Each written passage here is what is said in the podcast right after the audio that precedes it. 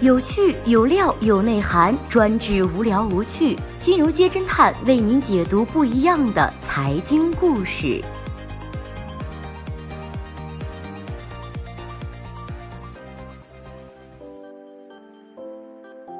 最新关注到的是现实版花泽类，香港豪门汤臣集团二公子恋情惹碎九亿少女梦。近日，曾经靠着颜值秒杀一众少女，开发了上海豪宅汤臣一品的汤臣集团二公子汤家成，又被多位大 V 爆出了新恋情。据说女方是台湾名媛，比汤家还有钱，果然是有钱人和有钱人的结合啊！不过，为什么又是又呢？还不是因为汤家成的绯闻女友拉出来都有一个牌了，有演了不少戏，但是总排不上女主的 TVB 女演员朱璇。汤家成老妈旗下的艺人关之彤和之前思思更健康的张张雨绮，传说中帮着张家成拍过无数私照的杜鹃，二十一岁当总裁作者董思阳以及周迅等人，就连王力宏都被拉出来遛过，不过都被汤家成一一否认。最门当户对的一个绯闻对象就是赌王女儿何超莲，话说两个人相过亲，不过没有成。大家对于汤家成的恋爱可谓是操碎了心，也难怪汤家成简直就是言情偶像剧的男主角的模样。他十八岁成为了香港上市公司最年轻的董事，身家过亿，面目俊俏，还曾经身患抑郁症，一度被称为了香港豪门 F 四现实版的花泽类，九亿少女的梦。要说大家有多迷他呢？他啥都没有做就引发了一场微博大讨论。那个时候，迷妹们以少奶奶自居，不仅在讨论区讨论如何取得汤家成的关注，还天天都在他微博下面嘘寒问暖，汇报生活，自发组成了少奶奶军团。最疯狂的一个女粉丝，全天候不间断刷屏表白，八个月留言达到了六万多条，平均每天发了二百五十条。这奇景立刻招来了更多网友关注，网友们成立了少奶奶观光团，专门去汤家成的微博下面观光这些少奶奶们，称没有郭晶晶的命，去做着郭晶晶的梦。二零一一年的时候，汤家成发了一条微博，就有六万多的评论。在王思聪之前，他才是彻头彻尾的第一代国民老公。这不，九亿少女一听闻少爷脱单的消息，心都碎了。不过看了他现在的照片，直男君也得感慨一句：再帅的人也抵挡不住发际线啊！你以为汤家成拿的是子承父业的富二代角色吗？No No No，他可不是别人眼中的娇生惯养的大族后辈，他堪称是富二代中的一股清流，又宅又低调。汤家成的母亲是台湾知名武打女演员、金马影后徐枫，父亲是浦江第一开发人汤君年。一九八三年，汤家成出生。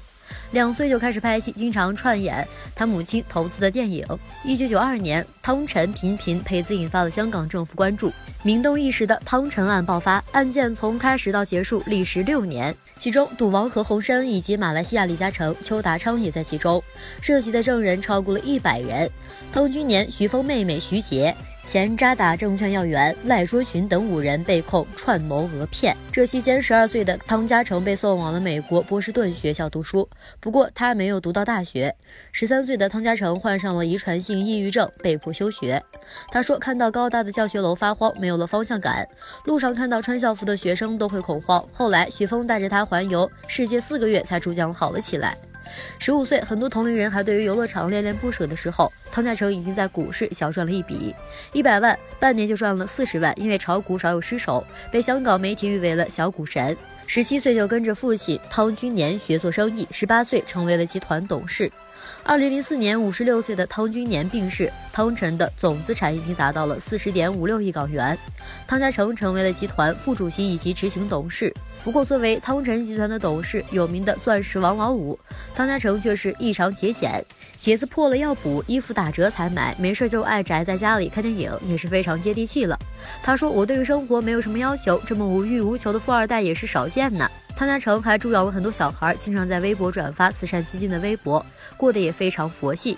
要说汤家成不爱花钱爱挣钱，竟然通过做生意治好了抑郁症，简直就是霸道总裁的终极版。难怪九亿少女都要动心了。儿子的恋情揪紧了万千网友的心，他父母的爱情也是叫人万般感慨。一个欠债离异女星嫁了债主富豪，这一家人走的都是妥妥的偶像剧剧情啊！还别说，汤家成这的颜值还真是亏了有对俊男靓女的母亲。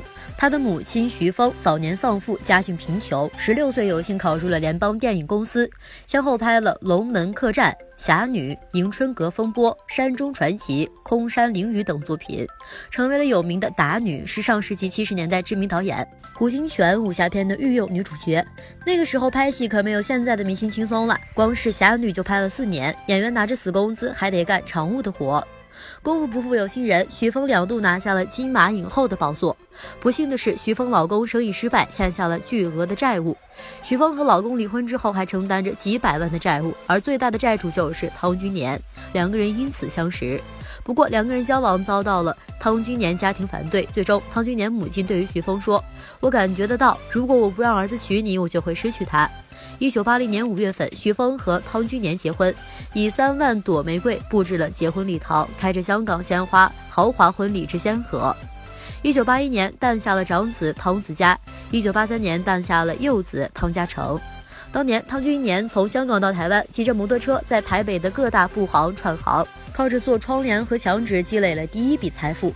结婚之后，汤君年又进军了台北房地产。他与好友太平洋电线电缆的孙道存合作开发了台北县三重汤城工业园办公区，曾经创下了两周热卖三百亿新台币（约七十四亿人民币）的记录。后来转战了香港，香港人称他为“台湾帮”。通过和澳门赌王何鸿燊合作，汤君年的产业进入了澳门娱乐和地产市场。一九九二年，汤君年和徐峰两个人把旗下的香港物业资产出售，转而进军了上海浦东，成为了上海最大的房地产投资者之一。徐峰还成立了汤臣影业，当起了制片人。他挖掘了张曼玉、陈凯歌，成就了《滚滚红尘》《霸王别姬》，把国产电影推向了国际。每次汤臣集团的战略转变都是及时又高效。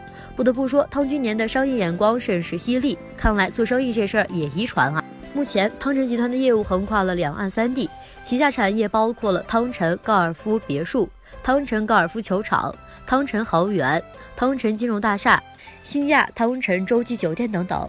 顶峰时期曾经拥有了香港五家上市公司。前几年有人统计说，汤臣集团总资产已经达到了两百多亿元。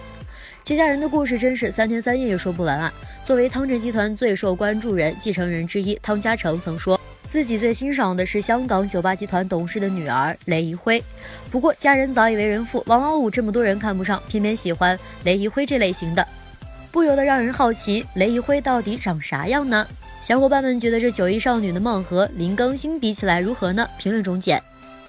好的，以上就是本期节目的所有内容，谢谢收听，咱们明天再见。